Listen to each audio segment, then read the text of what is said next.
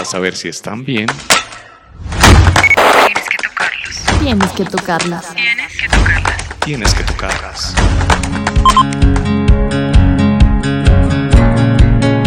Porque una de cada 12 mujeres en el mundo padece cáncer de mama, es hora de que pongamos la lupa sobre esta problemática y juntos disminuyamos las cifras de mortalidad por esta patología. Estás escuchando el podcast Entre Expertos del Bienestar Entre expertos del bienestar. con Carol Hernández, un podcast de la EPS número uno de Bogotá y Cundinamarca. Número uno de Bogotá y Cundinamarca. 26 años de experiencia al servicio de la salud. Con Famisanar, siéntete bien.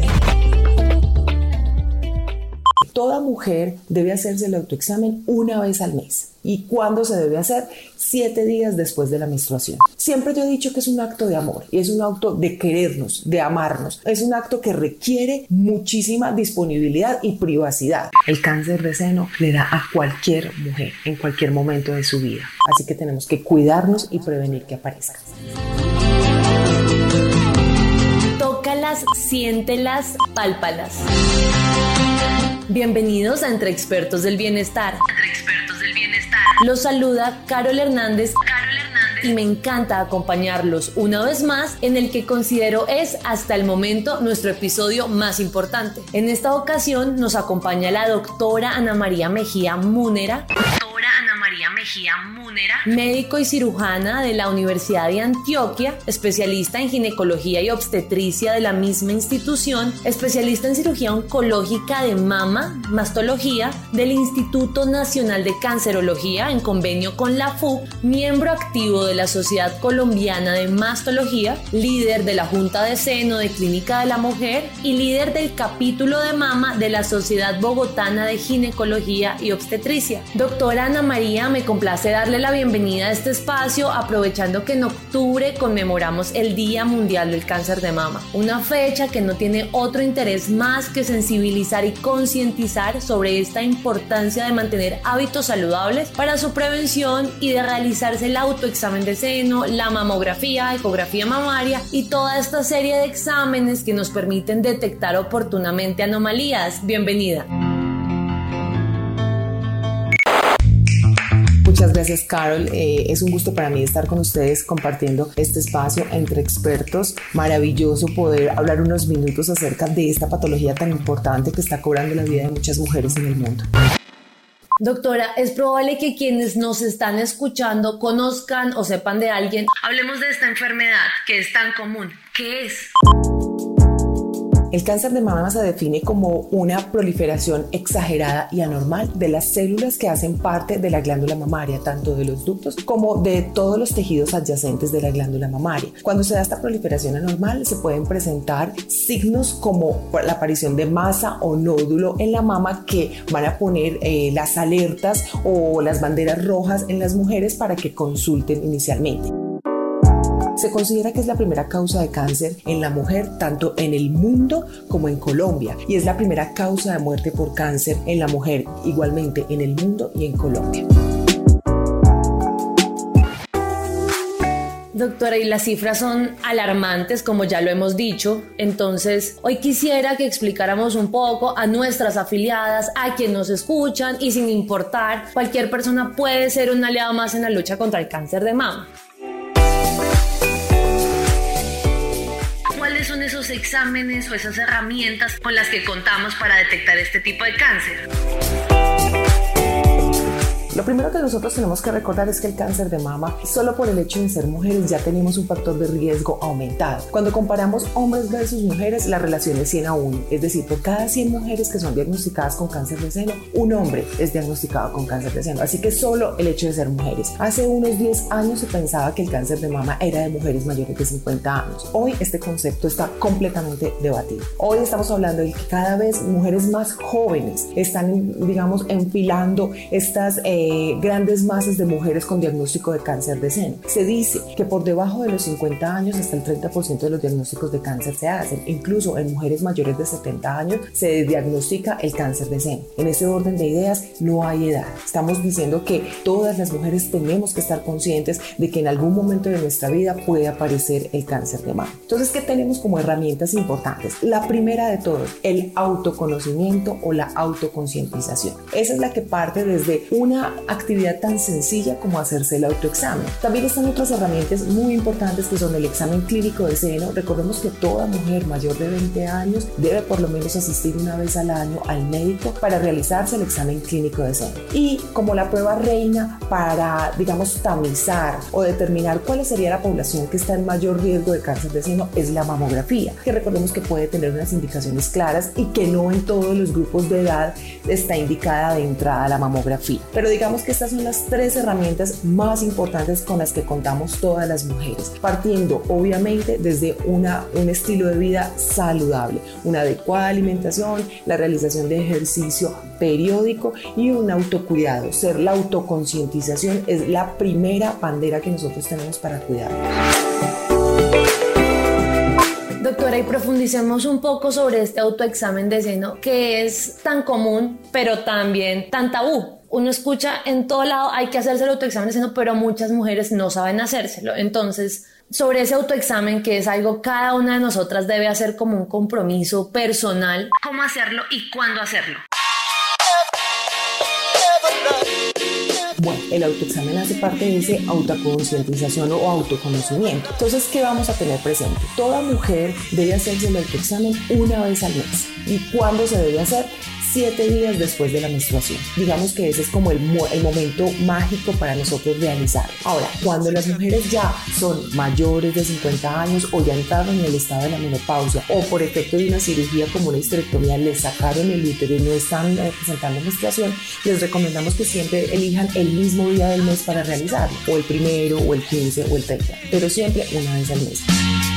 Es muy importante ser enfáticos en el hecho de que no porque se hagan el autoexamen todos los días o cada 8 días o cada 15 días, eso les va a ayudar a, detectar más tempranamente los cambios del seno, porque recordemos que el seno es un órgano que cambia de manera dinámica con el proceso hormonal del cuerpo, con el proceso ovárico. En la medida en que tenemos el aumento de algunas hormonas en nuestro cuerpo, los senos cambian a la palpación, así que nos puede dar un poco más de ansiedad palparnos en los momentos que no debemos, porque sentimos el seno con más nódulos o nodularidad de la que realmente deberíamos tener. Entonces, tener presente una vez al mes, siete días después de la menstruación, si no estoy menstruando, una vez al mes, el día que yo elijo.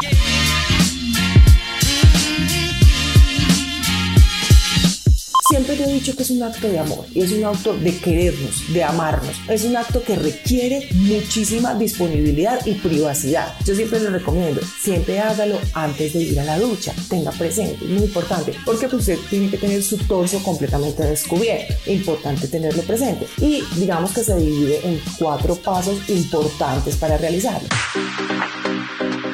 El primer paso es, vamos a descubrir nuestro torso y vamos a pararnos enfrente a un espejo. Al mirarnos en el espejo, vamos a ponernos las manos en la cadera y esto nos va a ayudar como a exponer todo el tejido glandular mamario. Y vamos a estar muy conscientes de mirar cómo es nuestra piel, si hay hoyuelos, si hay arrugas, si hay líneas, si hay cambios en la coloración o si hay una secreción espontánea a través de los pezones. En ese mismo momento vamos a elevar los miembros superiores, eso que nos va a ayudar a exponer todos los cuadrantes inferiores y vamos a estar pendientes de los signos que les acabo de mencionar.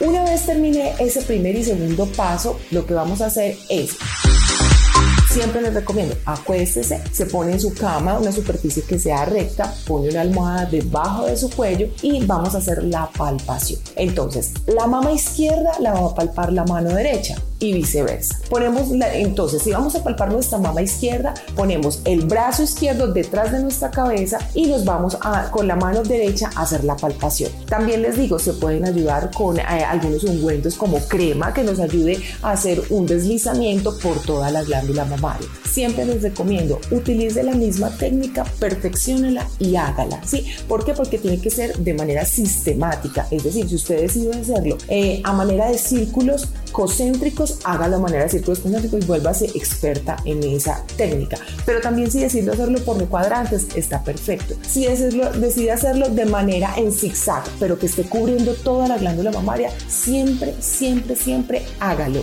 Vuélvase experta en su técnica y termine palpando, ojo, no estoy diciendo haciendo expresión del complejo areola pezón, sino palpando el complejo areola pezón. Y viceversa, hacemos el mismo paso en la mama derecha. Hay pacientes que también se ayudan mucho en la ducha. Con el jabón se pueden palpar toda su glándula mamaria y eso les ayuda. Y pueden eh, ir, no, palpar la axila no es fácil, pero pueden ir hasta donde empieza la fosa axilar y hacer una palpación superficial para mirar si hay algún ganglio que se puedan eh, notar. ¿Listo? Se recomienda hacer tres niveles de palpación, superficial, medio y profundo. ¿Por qué? Porque eso nos va a ayudar a hacer una compresión gradual de la glándula contra la pared torácica y nos va a ayudar a determinar si hay alguna masa o nódulo. Ojo, el objetivo del autoexamen es que nosotros vamos a conocernos también nuestras glándulas mamarias, que en el momento que aparezca cualquier signo, una nodularidad, una secreción que no habíamos visto de manera espontánea, si vemos una masa o bulto, inmediatamente prendamos las, las alarmas o pongamos las banderas rojas y busquemos atención inmediata. Digamos que en términos generales ese es el cómo se debe hacer el autoexamen. No hay un tiempo establecido para realizarlo. Usted tiene que estar tranquila y tiene que saber que abarcó toda su glándula mamaria, desde la clavícula hasta 2 centímetros por debajo del pie mamario y desde el esternón hasta la línea axilar anterior y ahí cubrió todo, digamos, todo el territorio de su glándula mamaria. El autoexamen de seno entonces desde los 20 años. Idealmente se debe hacer desde los 20 a los 25 años. La Sociedad Americana de Cáncer lo recomienda desde los 25 años. Pero recordemos, lo importante del autoexamen es que nos permite un autoconocimiento o autoconcientización, porque si bien se mira como una estrategia de tamizaje, no impacta en la mortalidad por cáncer de seno, es decir, no previene la muerte por cáncer de seno. En términos generales, la, el única, la única estrategia que nos va a prevenir esa muerte por cáncer de seno es la mamografía, pero en los países en vía de, de desarrollo como el nuestro, el auto examen es una ayuda muy importante para el médico y para la mujer para que logre llegar a los servicios de salud de manera temprana, para hacer una detección temprana. Que recordemos que es el diagnóstico de la enfermedad en sus estados iniciales de manera tal que el diagnóstico y el tratamiento permitan una curación de la enfermedad. Para saber si están bien, tienes que tocarlas. Tienes que tocarlas tienes que tocar. Doctora, digamos que yo soy una afiliada que he sido desjuiciada y hasta los 40 se me dio por hacerme el autoexamen de seno y no me conozco. ¿Qué puedo identificar? ¿Masas? Bueno, entonces, ¿qué vamos a buscar en el examen? A la inspección, lo primero es cambios en la coloración de la piel, eh, alteraciones en la superficie de la piel, como por ejemplo el edema en piel de naranja. Ustedes ven la piel como si fueran pequeños poros dilatados. Eso no es normal. Entonces, cambios en la coloración, alteraciones en la, en la textura, digamos, de la piel, secreción por el pezón anormal espontánea, ¿sí? Hay un poquito de controversia con respecto a, ¿me debo hacer expresión del complejo areola pezón durante el autoexamen? Eh, lo recomendable es no hacerlo sino mirar qué sale espontáneamente y si hay alguna, algún líquido que esté saliendo por el, pezón, tenemos que mirar cuál es la característica de ese líquido, si es transparente, si es blanquecino tipo lechoso, si es sangre o si es de otras coloraciones diferentes de enfermedades como lactasia ductal que puede ser amarillo, verde, café oscuro. Entonces mirar las coloraciones de lo que sale espontáneamente a través del pezón. También ver si hay un seno más grande que el otro, eso es importante porque digamos que por definición todo las mujeres tenemos asimetría mamaria, tenemos un seno discretamente más grande que el otro. Pero si ya esta asimetría se hace más marcada, ya esto no es normal, ¿sí? Cambios en la configuración del pezón, es decir, que el pezón se retraiga o, se, o, el, pezón eh, se jalone hacia la parte externa o interna, esto nos debe hacer pensar que algo está sucediendo. Si ustedes ven alguna protuberancia a través de la piel o si al momento de la palpación bulto, si ustedes se palpan un bulto, incluso hay mujeres que son tan juiciosas que han aprendido a autoconocerse también, me dicen, doctora, esto no es una masa lo que yo me palpo, pero no es normal. Yo palpo una consistencia diferente a mi tejido mamario de lo que he venido palpando en mis últimos autoexámenes.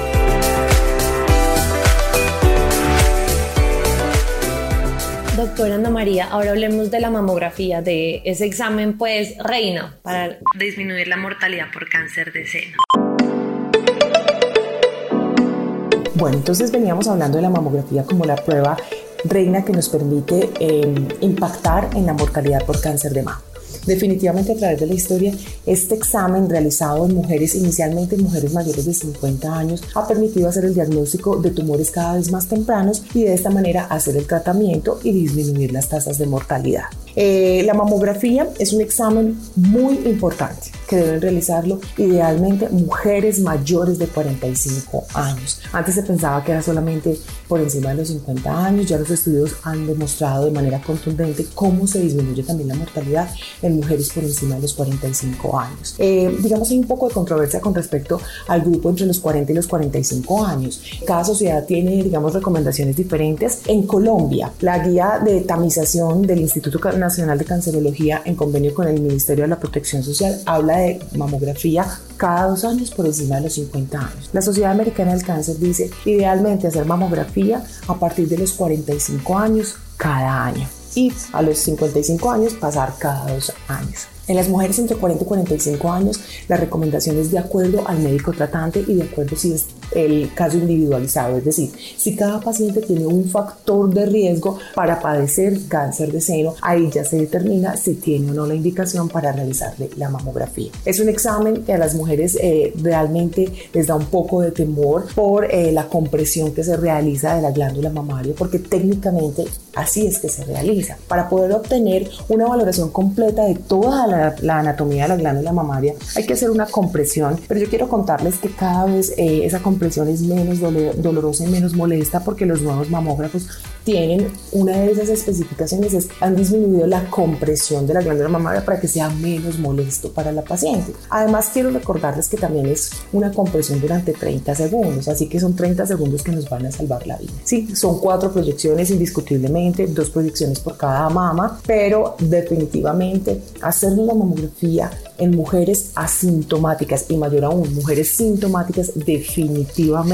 impacta de manera importante en el diagnóstico temprano de la enfermedad. Por supuesto, es esencial esa detección oportuna o temprana, pero también es muy importante hablar de prevención. ¿Cuáles son esas recomendaciones que la doctora nos da hoy que como mujeres debemos seguir para prevenir el cáncer de mama? Bueno, entonces es muy importante que tengamos en cuenta que el diagnóstico de cáncer de seno, hasta en un 70% cuando se hace, no hay ningún factor de riesgo aparente en esa mujer que pudiese haber sido impactado eh, de manera importante. Eh, solamente hay unos factores de riesgo que podemos trabajar hasta en el 30-35% de los casos. ¿Y cuáles son esos factores de riesgo? Pues el primero es mantener un peso saludable, es muy importante porque está visto que la obesidad, sobre todo en las mujeres en la posmenopausia, aumenta el riesgo de padecer cáncer de seno. Entonces, importantísimo mantener un peso saludable. Importante hacer, hacer las estrategias de autoconocimiento como el autoexamen, es muy importante. Ir por lo menos una vez al año al médico a que les haga el examen clínico de la mama. Eso va a ayudar a determinar que haya algún cambio en sus, en sus glándulas mamarias que pueda ser susceptible de ser diagnosticado. La ingesta de licor no se, no se ha considerado un factor de riesgo muy importante, sin embargo puede ser hasta 1.2 veces. Mujeres que ingieren más de 3 copas al día de licor puede considerarse un factor de riesgo para padecer cáncer de seno. Esto es muy común, sobre todo en los pacientes en, en los países europeos en donde se acompañan las comidas con licor. Importante tener en cuenta, sobre todo con el vino, estas indicaciones. Pero básicamente la, la realización de ejercicio de manera regular, idealmente mínimo 3 veces al día, mínimo 45 minutos, que nos va a permitir no solamente a manejar la parte del peso y la cantidad de grasa que hay en nuestro cuerpo, sino también ah, nos va a ayudar a mantener los niveles de lípidos, colesterol, todo en en unos niveles normales.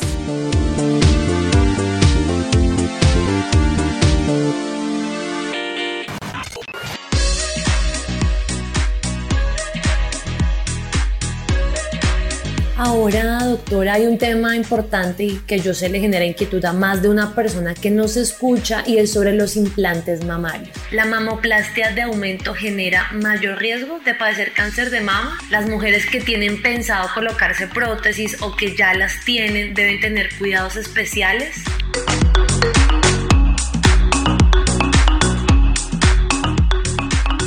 Entonces, el tipo de, cáncer de seno más común, que es el carcinoma ductal infiltrante, que está eh, descrito hasta en el 85% de los casos, no se ha relacionado con el uso de implantes. Lo que sí está descrito de hace más o menos unos 10 años a esta parte es la aparición de un linfoma, el linfoma anaplásico de células T asociado a implantes, sobre todo en los implantes que son texturizados, no en los implantes lisos. Y se han descrito eh, más o menos eh, en el mundo, están descritos muchísimos casos, la, la probabilidad o la frecuencia es 1 en 500 mil casos, ¿sí? Y lo que ha mostrado es que este es un linfoma que tiene un curso muy benigno y que el tratamiento es definitivamente curativo. Muy bajos casos en Colombia, eh, ya hay, series de casos ya reportando el, el, riesgo, digámoslo así, o el desarrollo del linfoma anaplásico asociado a al de células T asociado al implante, tienen menos casos. En las mujeres entonces que tienen planeado realizarse una hemoplastia de aumento, la primera indicación, por favor, asista primero a su mastólogo. El mastólogo le va a ayudar a través de un examen clínico para determinar si hay algún factor de riesgo o si hay alguna masa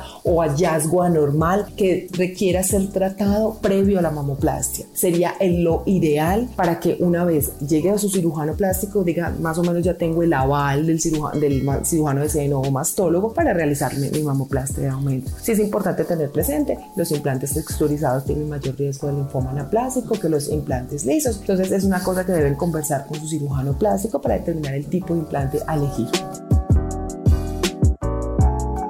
Y ya que hablamos de esos factores de riesgo, ¿qué otros existen? Digamos, las mujeres que están en embarazo, antecedentes familiares, bueno.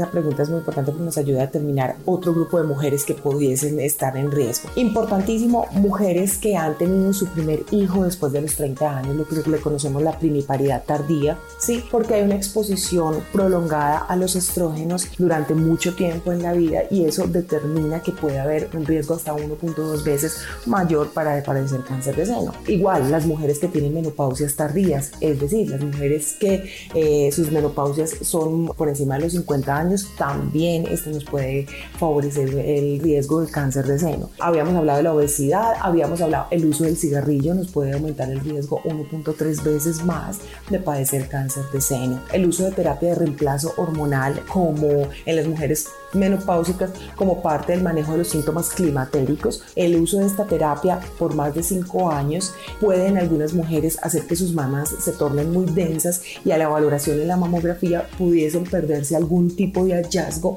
que pudiese ser sospechoso. Entonces la terapia de reemplazo hormonal por más de 5 años en algunas mujeres puede actuar como un factor de riesgo para desarrollar cáncer de seno. El haber recibido radioterapia en la pared del tórax, por ejemplo, niñas que o mujeres que en su niñez tuviesen tuvieron un linfoma y que recibieron radioterapia por efecto del linfoma, la radioterapia puede aumentar casi 17 veces el riesgo de, de padecer cáncer de seno. Ser portadora de una mutación eh, en algunos de los genes que digamos tienen mayor preponderancia en el cáncer de seno como BRCA1, BRCA2, PTEN, P53, CDK, estos pueden favorecer hasta 10 veces, 10 a 17 veces más el riesgo de padecer cáncer de seno. Digamos que estos son como los factores. Y haber tenido una, un antecedente de una biopsia en el seno y que esa biopsia reportara la, la palabra neoplasia lobulillar, esa, digamos, o con atipia, que tenga la palabra atipia, esto determinaría un factor de riesgo mayor para cáncer de seno.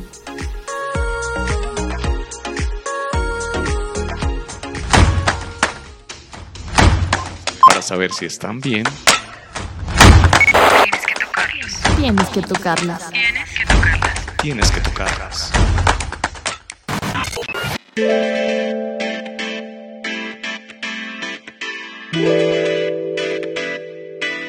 Ahora un poco ya saliéndonos del tema del cáncer puntualmente, ¿qué otras afecciones podemos sufrir las mujeres en los senos? Bueno, eso depende del, está, del periodo de la vida en el que nos encontremos. En mujeres jóvenes se pueden aparecer nódulos sólidos o, digamos, masas o tumores, porque recordemos que la palabra tumor no significa que sea cáncer. Tumor es un nódulo que aparece, en este caso en la glándula mamaria, que son muy benignos, como por ejemplo los fibroadenomas, que están muy relacionados o que aparecen con mayor frecuencia en las mujeres entre los 20 y los 35 años. Digamos que es muy común. También en algunas mujeres, sobre todo mujeres que son fumadoras crónicas, puede aparecer algo que se llama lactasia ductal, que es la hidratación de los conductos que están justo detrás del complejo areola-pezón y puede generar secreciones a través del pezón, que si no son tratadas o digamos que si persiste el hábito de fumar en el tiempo, puede generar algo que se llama una fístula, que es una comunicación entre la piel y, el y los conductos retroareolares y esto ya requiere pues un manejo propio de cirujano de seno. Dependiendo entonces, como les decía, del periodo de la vida en la que esté. En las mujeres lactantes, indiscutiblemente la mastitis lactacional o la mastitis puerperal, ¿sí? que está muy relacionado de pronto con una técnica no muy adecuada para hacer la lactancia materna, porque se puede relacionar con fisuras que aparecen en el complejo areola-pezón y por ahí pueden entrar gérmenes que van a generar no solo mastitis, sino en los peores casos abscesos mamarios. En las mujeres de mayor edad, por encima de los 35 o 40 años, está muy común eh, algunas lesiones como por ejemplo las ectasias ductales, las, las mastitis no puerperales o periductales. Las mastitis periductales es propia de mujeres donde se obstruyen los conductos del seno y pueden generar algunas infecciones que son pasajeras. Básicamente, digamos como que ahí tenemos como las, las afecciones más comunes en las mujeres. Hay unas más raras como por ejemplo la mastitis granulomatosa que se presenta en algún determinado tipo de mujeres que son mastitis a repetición y que muchas veces no tienen un componente infeccioso como el origen como tal.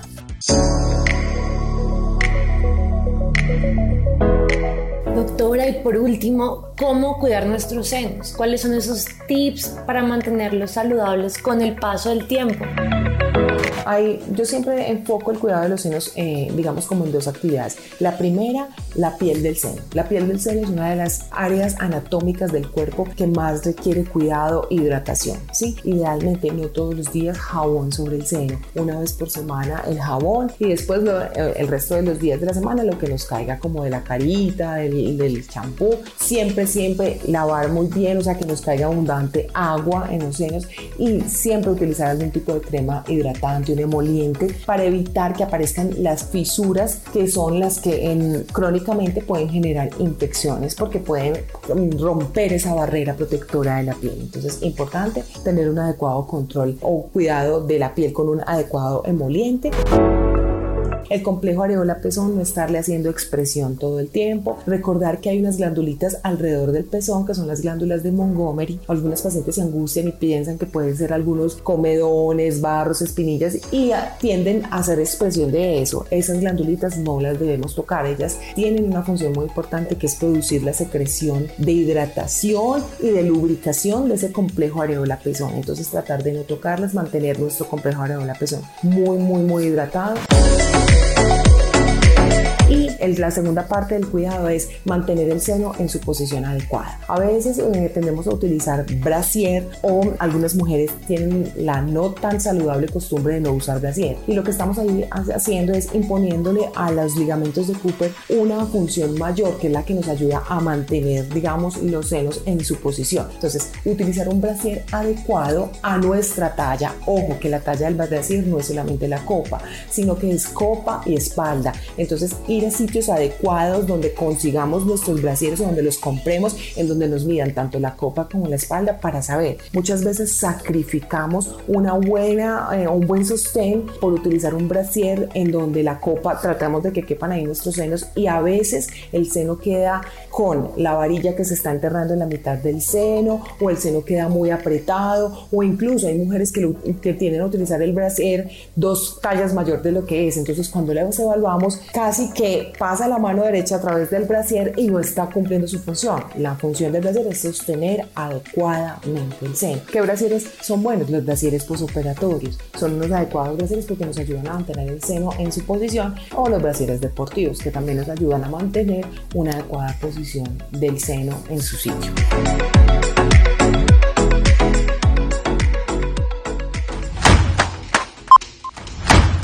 Para saber si están bien,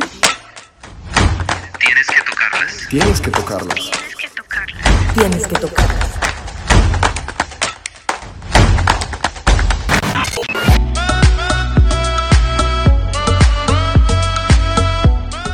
Mil gracias, doctora. Entonces, la invitación hoy para todos quienes nos escuchan es a poner en práctica estos conocimientos a nivel personal y compartirlos para cuidar la vida de aquellas mujeres, mamás, hijas, sobrinas, amigas, primas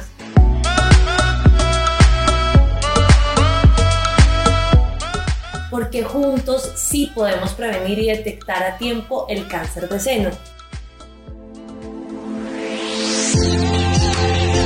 Es un gusto haber estado con ustedes y no olviden, el cáncer de seno le da a cualquier mujer en cualquier momento de su vida. Así que tenemos que cuidarnos y prevenir que aparezca.